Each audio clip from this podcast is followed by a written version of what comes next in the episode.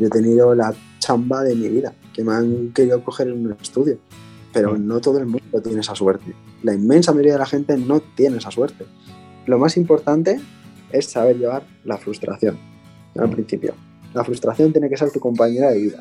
Tienes que aceptar que va a estar ahí siempre. Y sobre todo porque al final los artistas nunca se conforman y siempre Mm. están frustrados porque quieren ser mejores. Si tienes actitud significa que vas a tener cariño por lo que haces y vas a tener pasión por, por los tatuajes. Solamente por eso no creo que, que te conformes con hacer cualquier mute.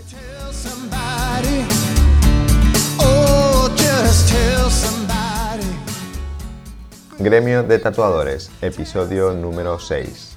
Buenos días, buenas tardes o buenas noches. Bienvenidas y bienvenidos a Gremio de Tatuadores, el podcast para profesionales, aprendices y entusiastas del tatuaje. Mi nombre es José Luis Hernández y me gustaría que me acompañases en este programa en el que comparto contigo conversaciones, curiosidades y experiencias relacionadas con el mundo del tatu. En el programa de hoy hablamos con Oreca Tatu, con un nombre muy poco común y no muy sencillo de pronunciar, decidió elegir Oreca, equilibrio en euskera, después de escucharlo en una canción. Oreca es un joven aprendiz que decidió dejar un trabajo bien remunerado en Alemania para trasladarse a Madrid y empezar a abrirse camino en el mundo del tatuaje. Casi sin vérselas venir, se encontró tatuando nada más y nada menos que en La Mujer Barbuda. El cómo ha llegado hasta ahí, mejor que nos lo cuente él.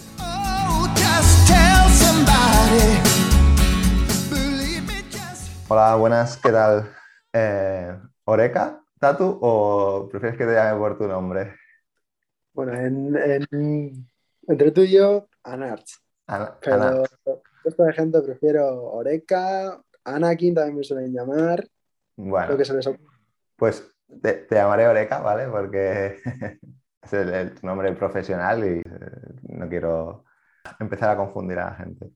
Nada, en primer lugar, gracias por, por um, haber aceptado la invitación a participar en este, en este podcast. Y, nada, bienvenido. Espero que, que la conversación que podamos tener, mm, que- te encuentres a gusto sobre todo y que pueda servir para ayudar a, a gente que, que está empezando eh, como tú, porque no, bueno, no lo he dicho, pero te, te he traído o quiero que cuentes tu, tu opinión o, que nos des tu punto de vista, ¿no? De, como alguien que, como persona que está empezando en el, en el mundo del tatuaje, ¿no? Como aprendiz, que, que por eso te, te contacté. Y, bueno, eso, que me gustaría que, que, desde, que dieras el punto de vista de- la- del aprendiz o, o cómo es un poco el eh, aprender dentro del, mundo del tatuaje. Y, eh, pero antes que nada, eh, me gustaría que explicases qui- quién es Oreca Tatu, ¿no? ¿Quién, quién, quién hay detrás de ese, de ese nombre profesional? Pues mira, soy un chico de Bilbao, de 28 años, y yo no, me, yo pensaba dedicarme al tatuaje. Siempre me había gustado, pero para mí era como una idea, en plan, no sé, seguro que hace falta algún título así, rollo, una, no sé, un especializarse muchísimo o conocer a mucha gente. O... Y yo tomé la decisión de hacer una carrera profesional. Yo me gradué en la UPV Mm. y una vez terminé, eh, eché a volar en el mundo empresarial y por cosas de la vida, pues he terminado aquí. o sea, que, que no iba, o sea, que te, que te gustaba el mundo del tatuaje, pero no lo veías como, como una Sí. salida profesional, ¿no? El mundo artístico en general, lo que es la música, siempre me ha encantado y a día de hoy también siempre me encanta. Mm. Y, y claro, yo, por ejemplo, los veía a todos los baterías o todos los, los eh, guitarristas de metal que llevaban tatuajes de arriba abajo, ¿sabes? Y yo Sí. quería lo mismo. Y me encantaba. Y yo empecé a tatuarme muy jovencito. Y bueno, nunca me lo planteé. Sí, sí que me hacía ilusión y sí que decía, ¿cómo será esto? ¿Cómo será esto? Pero nunca, nunca me atreví. Nunca te atreviste. ¿Y me empujó. qué, qué fue, qué, fue el, qué fue lo que te llevó a acabar o a empezar en el mundo del tatuaje, ¿no? ¿Qué, que me has dicho que no fue algo que fuera premeditado, sino que hubo algo, imagino, que te, que te hiciera como el, el clip, ¿no? Y- Mira, pues, eh, como te he dicho, empecé a tatuarme desde muy joven. Eso significa que, bueno, que eres muy joven todavía, o sea que sí, bueno, pero más joven todavía. más Y eso significa que coleccionaba muchos tatuajes que no se tienen que coleccionar. Sí, mucha caca. Y decidí eh, hacerme un, un blackout en el brazo. Mm, O sea, lo vi y tal, me gustó y dije, venga, voy a ir a lo hardcore. Y me metí a hacer un blackout. Y eh, conocí con ese chico a una chica que se llamaba eh, Noe Millet, que es de, de Donosti. Y le vi los diseños que tenía geométricos y dije, joder, esto a mí me flipa que te cagas. Ya tenía el ojo puesto a esas cosas, pero para mí ver eso fue en plan, yo quiero tatuarme con esta chica. Ujú. Y trabaja en, trabaja en Donostia y en Beasain. Quedé con ella, empecé a hacerme la pierna y bueno, yo aparte estaba lejos en ese momento de Bilbao, porque trabajaba en Alemania. Y en una de estas cosas que yo decía, joder, es que a mí lo que me mola cada vez más son los tatus. Es que estoy de arriba, estoy entero de tatus y, y me haría muchísima ilusión el poder, ya no te digo ser profesional, pero el poder hacer tatuajes. En ese momento me lo planteé así. Y ella me coge y me dijo, bueno, o sea, ni siquiera, ni siquiera sabía, creo que ni dibujar, ni diseñar, ni nada. Y me dijo, pues cómprate una máquina. Si para el caso, no sé, o sea, Si te gusta, ¿no? vender. Siempre la puedes vender, ¿no?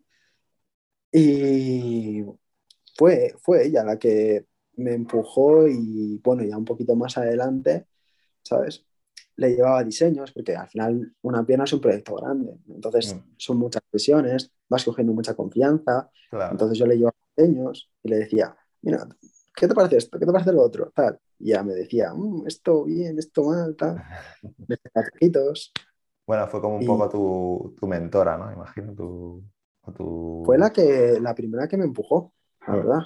Y todo momento la ha tenido siempre súper presente. Mm.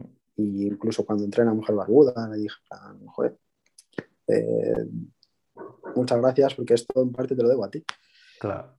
Sí, sí, alguien que te... Súper importante, ¿no? Creo que alguien que cuando estás empezando te, te motive y te dé ese empujón a lo mejor o te esa e- energía o esa fuerza para decir, oye, pues inténtalo, ¿no? Eh, es que a veces Claro. si hubiese y encontrado ojo, a alguien que te, que te quita la idea, eh, como, pues, no- a lo mejor no estaría hablando ahora contigo, ¿no? Como- Claro. Es que, a ver, normalmente quien te quita la idea no es un tatuador, son, son los padres. ya. imagino, ¿no? Que, que- que te- tus padres te dirían, eh, Joder. estudia una carrera, ¿no? Lo típico que se dice, que, se, que, que todavía lamentablemente se sigue asociando a tener una carrera con tener éxito profesional, cuando se ha demostrado que... Mi madre me decía, seis años estudiando para ahora meterte en esto, que luego encima, a ver, mi madre, dentro de lo que cabe, en poco tiempo, yo creo que se dio cuenta de que a mí no me gustaba lo que yo hacía, Ya, encima me había ido a Conchinchina a trabajar pensando que iba a ser feliz y no lo era tampoco. claro. Y yo creo que ella lo entendió rápido, pero tenía por ahí alguna tía que decía, la que menos sabe la que más habla. pero, pero bueno, yo creo que al final me hice caso a, o te haces caso a ti mismo, si realmente lo tienes claro, Mm. que es al final quien realmente lo tiene que tener claro, por qué apuesta y qué sacrifica y qué deja de lado. Mm. Y de momento las cosas no me han salido mal. Sí que es cierto que no bajo la guardia, pero Mm. puedo estar contento en lo que he conseguido. ¿Y mm, por qué decidiste el nombre de Oreca Tattoo? ¿Tiene algún significado especial o alguna historia graciosa, No. curiosa o eh, emotiva? No sé. Me voy a abrir en canal, que lo sepas, pero yo me llamo Anarch Zorrozúa, ¿vale? Mm, sí. Mm, la madre de mi novia ahora mismo me llama Pachi. No tiene ni idea de cómo se pronuncia, ¿vale? Es un nombre cuando- poco común y no muy sencillo de pronunciar, sí que es verdad. Entonces, yo cuando le hablé con, con Adri y con Débora, que son al final, a día de hoy, que son mis, mis eh, verdaderos mentores, quienes Mm. me guían, ellos me dijeron, este nombre es muy complicado. Y es que la pronunciación a la gente no se le va a quedar. Entonces necesitas otro para que la gente se le quede. Yo lo que pensé es, vale, algo así que me defina, pero que el nombre quede así también un poquito guay. Entonces, creo que en ese momento estaba escuchando una canción de Berry Charrac que se llama Oreca, que significa equilibrio en euskera, nos quiera. y me di cuenta de que, de que ese podía ser el nombre. Pero vamos, estuvimos ahí un par de días que no. Nada cuajaba. No, no, Ninguno. no- no encontrabais el, el nombre hasta que escuchaste la canción y Eso es, fue escucharla y decir, esto me mola. tal. Y encima le hago un, to- un toque así, no pierdo mi esencia, porque al final es también euskera, ¿sabes? claro, sí, sí. Y se entiende mucho mejor. Ah, pues eh, curioso, ¿no? Porque nunca lo hubiese, nunca lo hubiese eh, asociado, ¿no? A, a un- a una canción, no sé, pensaba que era otro, otra, otra cosa, ¿no? Es curioso. Em, llevas poco, bueno, no sé cuánto tiempo llevas tatuando, pero supongo que recuerdas, ¿no? El primer tatu que hiciste cuando te compraste la máquina que, que me has comentado antes, supongo que recuerdas, ¿no? Que el primer tatuaje o, o lo has Pues- olvidado, o, o lo has olvidado, lo has querido Pues- olvidar. Mira, eh, llevo tatuando desde hace un mes, oficialmente. Oficialmente. Bueno, Oficialmente. ya es- Pero eh, yo cuando estaba en Alemania tenía un compañero polaco que le gustaban mucho los tatus. Y, andábamos como, yo siempre todos los días llegaba a casa y me ponía a diseñar y hacía que si em, eh, retratos en realismo y cosas así. Y le enseñaba y me decía, "Jo, yo quiero una calavera así y tal. Y bueno, luego también los practicaba en piel sintética. Y me decía, yo quiero esto, yo quiero tal. Pero yo decía, mira, esto ni de puta coña. O sea, el, el primer tatu, esto va a salir, vamos, un vómito, algo más sencillo. Y, y de alguna manera yo sentía que el realismo era como una asignatura pendiente, pero dije, ¿a ti qué es lo que te gusta? La geometría. Si te gusta este tipo de historias. Entonces, ponte a diseñar esto. Y estuve una temporada diseñando eso. ¿Qué pasó? Eh, le empecé a enseñar diseños a este chico y, le encantaron. Eh, entonces, mi primer tatu fue con este chico un mandala en la pierna, que creo que lo tengo en mi cuenta de Instagram. Es el primer tatu que tengo, lo tengo ahí, pues un poco de recuerdo. Y, y bueno, o sea, tardamos, empezamos a la mañana, terminamos a las 7, a las 8 de la tarde, ¿sabes? Me matarían, ¿sabes? Ya, es- al día de hoy te echarían rápidamente, no sale rentable. Joder. Y me acuerdo que, bueno, yo me tomaba mi tiempo, pero, bueno, el chico este encima tantas horas había metido, o sea, me acuerdo que me decía, no hay nadie que me haya hecho tanto daño como me has hecho tú. Pero el tatu, una vez curado, a ver, igual a día de hoy tendría otro criterio, pero yo creo que era un tatuaje muy sólido y que se veía muy bien. También era puntillismo, que al final era, es como una técnica así un poquito más sencilla, ¿sabes? Sí. Pero, o que te permite respirar un poquito más, por lo menos. Y ese fue mi primer tatu, la verdad es que pues, estoy súper orgulloso de él. ¿Cuánto, cuánto hace de? Porque, Igual hará casi dos años ya. ah, bueno, entonces no llevas un, o sea, llevas un mes tatuando profesionalmente, pero, Claro. pero practicando que, o sea, Claro, pero lo que pasa también es que no, he- no tienes el mismo criterio, ¿sabes? Y sobre todo cuando estás al lado de gente tan, eh, como te digo, tan perfeccionista, ¿sabes? Al final hace que veas fallos donde antes no los veías o ni Mm. siquiera te los imaginabas, ¿sabes? Entonces, a día de hoy habría que verlo. Pues el cliente quedó contento, imagino. Bueno, el cliente, el colega tu compañero de trabajo quedó, quedó contento, ¿no? Sí, O todavía te lo está echando en cara. No, no, no. A ver, hombre, no se ha quejado, pero también te digo, no sé. Igual algún día le pregunto y me dice que, oye, vente para Alemania o para Polonia, que me tienes que repasar. ¿Cómo, cómo has llegado, no? ¿Cómo, cómo ha sido fácil llegar a, a donde estás, a la mujer barbuda? ¿Cómo ha sido Es el difícil. camino, el camino hasta llegar ahí? O sea, Al final, el camino, o sea, echar a andar es lo más fácil, tenerlo claro. Hmm. El, el resto es una carrera de fondo y es y no termina nunca en la vida. hmm, Entonces, eh, mi camino, pues, hombre, después de tenerlo claro eh, con que me quería dedicar a otra cosa, eh, trabajar en varias empresas en Bilbao, no estar contento con mi vida, ir a, a Alemania, dándole otra oportunidad, estando otra vez, sabiendo que, esto no, que eso no era lo que quería.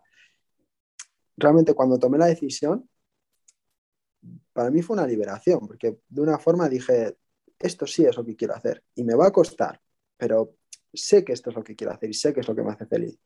hmm. Entonces, a raíz de entonces, si no te cuesta el ponerte a dibujar todos los días, pero no una hora ni dos, sino mm, sin contar las horas que te Mm. tires haciéndolo, ¿sabes? O invertir más dinero, un montón de pasta. Yo al final tuve suerte de que tenía un buen trabajo y me lo podía permitir, eso fue lo de menos. Pero sé que es una inversión muy gorda.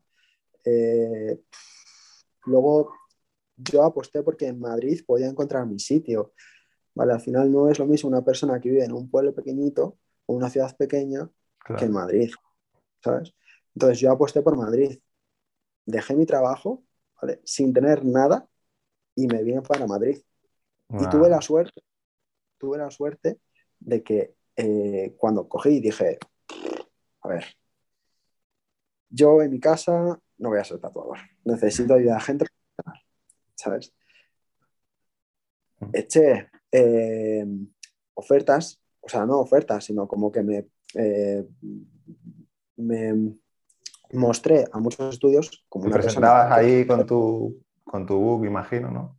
O... Sí, en algunos, al principio sí, pero iba, claro, yo tenía las expectativas un poco bajas y decía, joder, eh, que en un estudio de barrio me pilla lo de casa y seguro que al final, no sé, les impresiona más o, bueno, lo que tienen los estudios de barrio es que también son pequeños, entonces no había espacio o no querían o no tenían trabajo, ¿sabes? Entonces ya cuando dije, cuando me cansé dije, voy a hacerme un top de los mejores estudios de Madrid y que no me cogen en el primero, seguro que no, pero me cogerán en el décimo, por lo menos, Mm. ¿sabes? Y he saltado bastantes. Sí, cuestión de estadística, ¿no? cuestión de estadística. Te cogieron el primero. Me cogieron el primero. Bueno, muy bien. Felicidades porque sí que es complicado, ¿no? Cuando... Pero a veces cuando no esperas algo, pues es como que no esperas que te cojan en el primer sitio, es como que más gratificante, ¿no? Y dices, hostia, pues a lo mejor es que algo han visto que, que ni yo, ni yo sé que tengo o yo sé que tengo, pero no, Exacto. ¿Cómo es, cómo es un, un día a día en el estudio? Porque imagino que... Bueno, al final, eh, yo siempre, eh, bueno, en, en un principio lo que hacían era ponerme un poquito con cada tatuador. Entonces Mm. veía como diferentes cosas que hacían, te das cuenta de muchas cosas muy básicas, que es que al final cada tatuador es un artista Mm, y hace las cosas como le da la gana. No todo el mundo hace eh, las mismas técnicas de la misma forma, Ya. ¿vale? Entonces, yo ahí era en plan como, joder, pero este lo hace así, este lo hace así. Era un poco un lío, ¿no? Si esto me lo han enseñado de una manera, ¿por qué ahora tú lo estás haciendo de otra? Claro, pero eso nos pasa a todos. Y eh, llegó un momento en el que fue como pasito a pasito. Vale, pues ahora te damos libertad para que empieces a tatuar en piel sintética, por ejemplo. Entonces yo cogía y decía, vale, pues dos veces a la semana me voy a hacer mi calco de piel sintética y ahí me pongo a diseñar. Otros dos días a la semana, por ejemplo, me pongo a, a- a diseñar en el iPad y otros dos días, imagínate, pues me ponía con, con, mi, con mi jefa, con Débora, y me ponía a verla, a preguntarle, a contarle mi vida, de todo. Ahí todo el día enganchadito para absorber todo lo que todo lo que se pudiera, ¿no? O Todo lo que se puede. ¿no?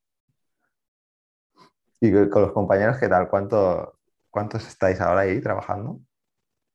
Somos unos 16, 16. creo. Somos 16 compañeros en total.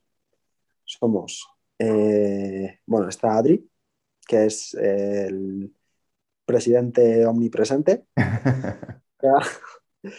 Luego tenemos a Débora, que es el alma del estudio. Al final es la, la imagen. Tenemos después, eh, a ver, de tatuadores que me acuerde. Espero no dejarme ninguno. Tenemos a Diego, a Diego, a Eric, a Tom, a Robert, a Esther, a Zoe, a Caro. Y yo diría que no me olvido a nadie. Como me olvida a alguien, me van a. Te van a. Mejor decir que sois 16 y no. y no intentar acordarse de todo. Porque Sí, también. un- también. Y luego tenemos dos piercers, que son Fiona, que es un poco la, la encargada de todo el tema de piercing, Mm. y Toya, que es un chico nuevo que acaba de entrar y que es súper majete y está súper motivado. Y luego tenemos dos recepcionistas, que son eh, Marina y Blanca, y una eh, em, manager del estudio, que es Dai, que em, aparte también hace el tema de micro, micro eh, pigmentación. Ah, y y Sergio, que es el quitaláseres, lo más importante. tenéis ahí un equipo, un equipo súper completo, ¿no? De, de gente de, de todos los estilos y de. Joder, Y, y y vienen Dime, invitados. y los invitados. Claro, Claro. sí, sí. Sí, sí. ¿Qué tal con ellos, con todos? ¿Bien? Eh, ¿Te tratan bien o, o- Son pues, al final lo bueno que tiene el estudio es que cada cual eh, tenemos nuestro campo. Entonces, todos sabemos que, que estamos ahí para apoyarnos y, y para ser amigos. Al final somos como una, como una familia al final. Hmm, Y yo creo que desde el primer momento todos me han acogido súper bien, eh, todos me han tratado súper bien y con todos tengo muchísima confianza. hmm. Para lo Sí. que sea. Yo creo que es fundamental, ¿no? Sentirse a gusto en un sitio para poder mm, hacer un trabajo a gusto y trabajar cómodo y no sentir que te están juzgando o te están eh, mirando raro, ¿no? Es como si, Mm. si tú estás cómodo, te sientes cómodo, tienes libertad y puedes, sobre todo en trabajos tan, tan artísticos, ¿no? Que, que- que son, pues eso, que, no, que, que es importante que la gente te, te dé tu, tu libertad y no es eso, no te estén juzgando y presiona- presionando, ¿no? Es- eso es- Correcto. yo creo que es importante.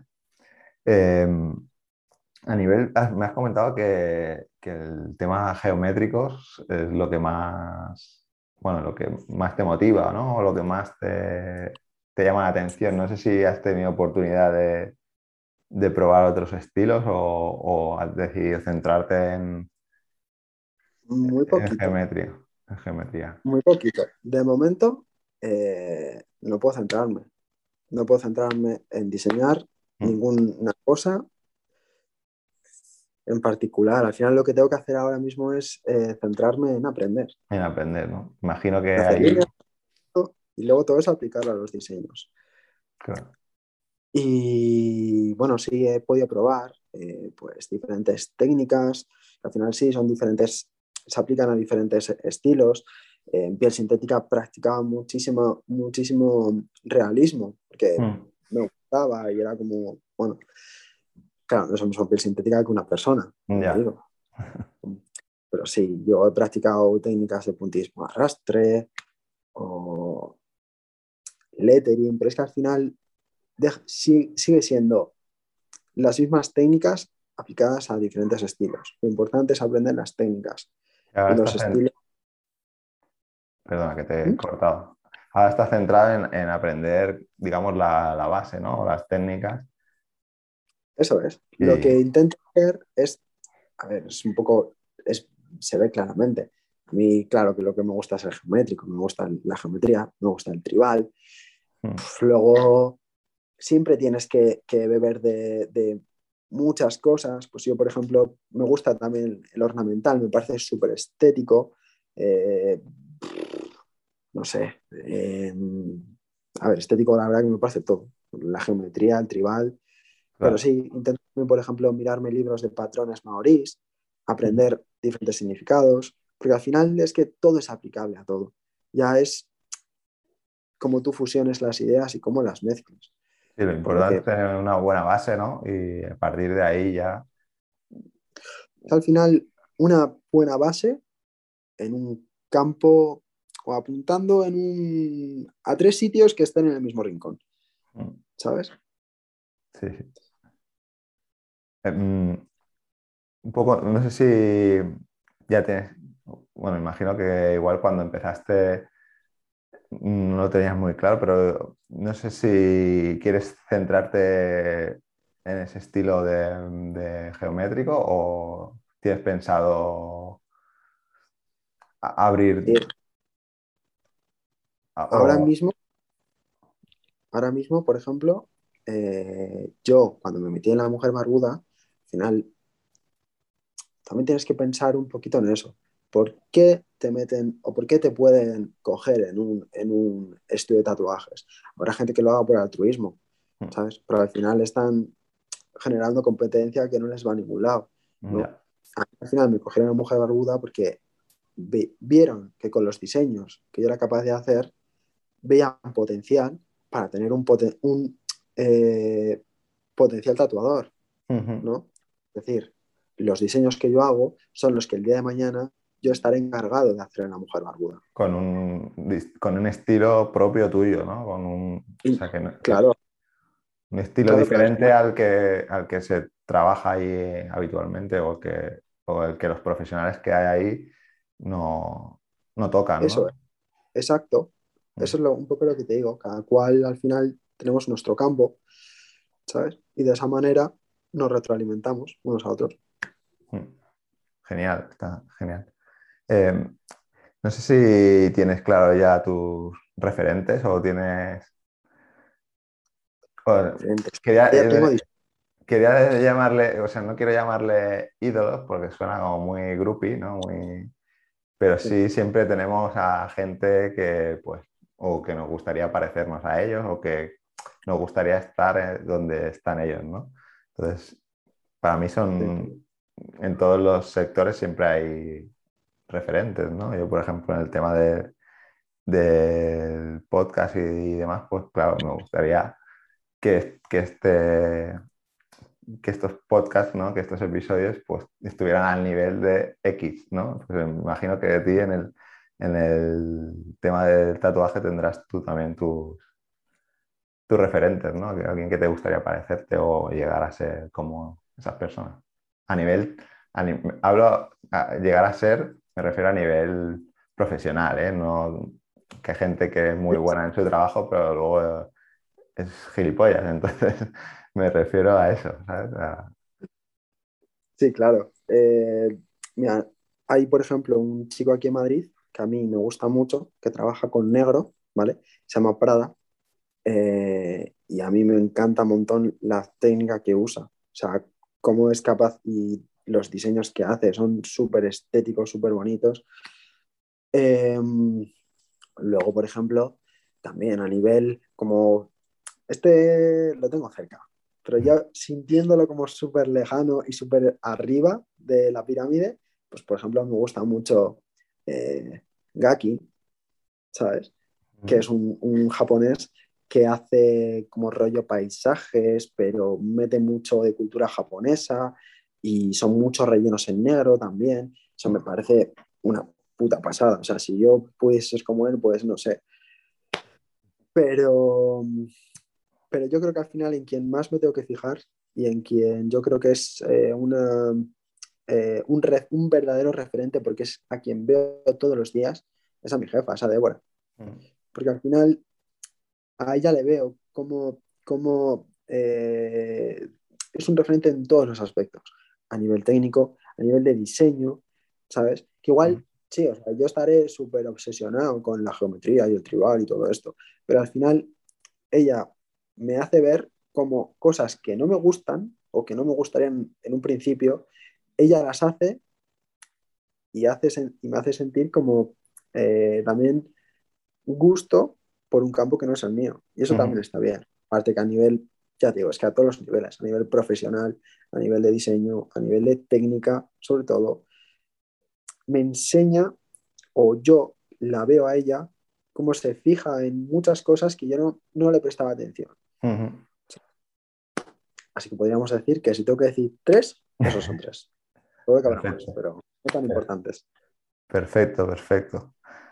Eh, bueno, no te- como te decía, no, no, no quiero robarte demasiado tiempo, ¿no? Entonces, para ir acabando ya un poco, eh, desde, desde tu, desde tu visión como de alguien que, que está empezando, eh, ¿cómo ves, cómo ves que haya lo que se llaman barreras de entrada, ¿no? Como que alguien, que cualquiera pueda tener una, una máquina y, y convertirse en tatuador. ¿Cómo, cómo- crees que eso perjudica al, al sector? ¿O crees que...? Yo, yo soy partidario de que todo el mundo tiene derecho a empezar, pero eh, imagino que, no sé, quieres saber tu, tu opinión como alguien que está empezando. Yo también. O sea, yo hay que ser sinceros. Yo he tenido la chamba de mi vida, que me han querido coger en un estudio, pero Mm. no todo el mundo tiene esa suerte. La inmensa mayoría de la gente no tiene esa suerte, ¿sabes? Entonces, yo creo que aquí eh, lo que hay que ser es un, yo creo, bajo mi punto de vista, que hay que ser tolerante y entender eh, que perjudique de la misma manera que lo ha perjudicado hasta el artista más grande del Mm. mundo, ¿sabes? Que es que tú tus primeros tatuajes, ¿vale? No los vas a hacer perfectos, ¿vale? No te van a salir bien, Mm. o al menos como a ti te gustaría que saliesen. Entonces, yo creo que esto hay que entenderlo desde un punto de vista de, de la persona, ¿vale? Esa persona que hace mal tatuaje, que hace malos tatuajes o que está empezando por su cuenta, eh, ¿cómo, cómo decírtelo? Eh, ¿Cómo se quiere ver el día de mañana? ¿Se quiere ver como una persona que simplemente hace tatuajes, ¿vale? O se quiere ver como un tatuador. ¿vale? Final yo creo que hay que contar un poco con, con que esa persona, aunque esté empezando desde su casa, lo merezca. Sí, hablaba un poco con un compañero tuyo, ¿no? De la gente que empieza, eh, empieza a tatuar por dinero o la gente que realmente empieza a tatuar porque tiene una, una pasión por el tatuaje. Entonces, yo creo que, todo el mundo tiene derecho a empezar, pero que hay que, ten- hay que diferenciar entre esos dos grupos, ¿no? Las que se meten en un sitio solo por, por dinero, que al final, pues, mm, no, no serán los más profesionales quizá, y que realmente tienen un, interés por aprender y por seguir aprendiendo, y aunque empiece comprándose una máquina y empezando en, en casa, ¿no? Como, como tu caso, pues siempre queriendo ir un poquito más, más allá, ¿no? Hay que diferenciar, yo creo, en eso. Yo pienso exactamente igual. Mm. Mm. Y en base a tu, a tu experiencia, a tu todo lo que, bueno, todo lo que has tenido que, que caminar para llegar a, a, a donde estás, ¿qué recomendarías a alguien que, que quiere empezar a tatuar? ¿Cómo, qué, qué les dirías, no? Es un poco, ¿qué, qué les dirías? Vale. Pues mira, asumiendo de que tienes que ser muy trabajador, ¿vale? O sea, tienes que mm, tomarte eh, esto como un trabajo desde el primer día y dedicarle muchas horas. Lo hablaba justo hoy con un invitado que tenemos ahora que se llama Chris, que es que lo más importante, y esto lo puedo decir yo, que también tengo este problema casi a diario, es saber llevar la frustración al Mm. principio, ¿vale? O sea, tú imagínate que en, no sé, en lápices de, carboncillo eres capaz de hacer un retrato que te, cagas, Mm. ¿vale? Imagínate que te dan el día de mañana un pack de acuarelas. ¿Serás capaz de hacer lo mismo? No, No. ni nadie. Pues esto es igual. Ahora te han dado una máquina de tatuar, no vas a ser capaz de hacer lo mismo. Lo tienes que aceptar y tienes que aprender poco a poco. Ujú. Si eres capaz de llevar esa frustración, y como decía este chico Chris, me decía hoy, la frustración tiene que ser tu compañera de vida, ¿vale? Tienes que aceptar que va a estar ahí siempre. Y sobre todo porque al final los artistas nunca se conforman y siempre Mm. están frustrados porque quieren ser mejores. Yo Claro. diría que es eso, que tiene que, tiene que contar con la frustración. Sí, es algo que a veces como que no o no queremos enseguida que, que las cosas no van como uno quiere, ¿no? Enseguida nos, eso es lo que tú dices, nos frustramos y, y bueno, yo en, en mi caso, no, en el tema del tatuaje, porque yo ya no soy tatuador ni tengo ni tendría ni tengo cualidades, que era lo que te quería preguntar, ¿qué, qué, qué cualidades crees que debe tener un, un tatuador, alguien que quiera ser tatuador? Vale, pues esto también lo he hablado muchas veces con Débora y es actitud y aptitud. Eso significa que tienes que querer mucho, muchísimo, pero si no vales para esto, mm, no lo vas a conseguir. Y ojo, yo creo, mi opinión personal, creo que si tienes actitud, ¿vale? La mayor parte del, del trabajo yo creo que ya está hecha, porque si tienes actitud significa que vas a tener cariño por lo que haces y vas a tener pasión por, por los tatuajes. Solamente por eso no creo que, que te conformes con hacer cualquier ñute. Sí. Vas a querer siempre mejorar y eso yo creo que es aptitud, Mm, pero, pero son conceptos que al final son complicados. Sí. Yo nunca podría ser tatuador porque aunque por mucha actitud que yo le pusiera, no tengo aptitud para, para hacer un... Yo como mucho con un 6 y un 4 hago tu retrato y a nivel artístico no. Ya quien escuchaba eso desde primaria. Sí, soy un poco viejuno yo, la verdad. Mm, para, una pregunta que hago siempre ya para, ahora sí que ya para, para acabar de verdad. Una pregunta que, que hago siempre a todos los, los invitados, ¿no? Es que mm, ¿a quién, ¿a quién te gustaría escuchar en este programa? ¿O a quién te gustaría que, que invitase a participar? Vale, a ver. eh, ¿Conoces a un chico que se llama eh, Javi Mete Tintas? Sí, Ya estaba aquí. No, no ha estado aquí todavía, pero eh, lo tengo. Ahí. Mira, He contactado con él ya. Yo he hablado con él muchas veces y, bueno, un, un par de veces, un par, dos, dos, tres veces, pero hemos hablado algo entendido, porque al final él es como la voz de la experiencia, Hmm. ¿sabes? Y yo soy, eh, pues, un niñato. Entonces, me- a mí me gusta mucho escuchar a la gente más mayor que yo, porque siempre tienen muchas cosas que decirte, muchas cosas que explicarte, Sí, sí. porque tienen experiencia. Y al final siempre aprendes algo y, y siempre eh, creo que Javi es una persona que te deja siempre como una sensación muy positiva, ¿sabes? Para Sí. mí, eso sería. Es, es la sensación que me, que, me dio, la poco, lo poco que palabras que he podido cruzar con él así en persona, que es, eh, que es una persona que te que puede aportar mucho porque es por eso, porque tiene mucha experiencia y aparte que es muy cercano, ¿no? Y, y creo que, que puede ser que puede ser un invitado, un, un buen invitado para, para el programa. Así que me apunto. Lo- todavía no, no ha venido, pero próximamente, probablemente, si, si al final acepta, pues estará, estará por aquí. Será, bueno, a ver, al final lo que se trata es de, de tener diferentes puntos de vista, ¿no? De, pues, por eso quería hablar contigo, para que tú como persona que está aprendiendo eh, pudieses transmitir un poco, pues, eso, todo lo que cuesta, ¿no? Llegar a, a, a- a un estudio como La Mujer Barbuda y, y, pues también gente con más experiencia que pueda explicarnos, ¿no? cuál, es, pues, cuál es su trayectoria o qué altibajos se han podido encontrar por el, por el camino. ¿no? Y bueno, un poco, en, ¿dónde podemos encontrarte? La gente que quiera saber más sobre Oreca Tatu, ¿dónde puede...? no sé, pues ¿Tienes canal de YouTube? De momento no, no tan famoso. No, TikTok? No, tampoco, ¿no? No, yo con Instagram manejo todo el tinglado. O sea, en Instagram es Oreca con dos Ks, Mm. tatu, todo seguido, tatu en plan inglés.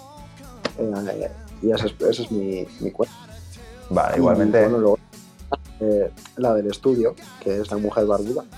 vale, y pues ahí- igualmente todo lo que hemos hablado, Todo- todo saldrá en las notas, en las notas del, del programa, o sea, lo pondré abajo en, el- en la descripción, cualquier persona que, que quiera saber más sobre, sobre ti o sobre el estudio de la mujer barbuda, pues puede ir a, ahí a las notas y, y ponerse en contacto. Eh, nada más, yo te dejo, te dejo descansar. Muchas gracias por, de nuevo por, por aceptar la invitación y espero que, que con, tu, con tu experiencia pueda, pueda haber sido de utilidad para alguien que, que está empezando ¿no? y que, pues que pueda tomar como, como referencia o como ejemplo tu caso. Y mucha suerte en, en tu, bueno, en tu carrera profesional, que es que nunca es fácil dejar algo seguro ¿no? para empezar de, de cero, aunque a veces es necesario. Y nada, eso, mucha suerte, te deseo que, que al final llegues a donde quieras llegar. Muchas gracias, José. Ha sido un placer.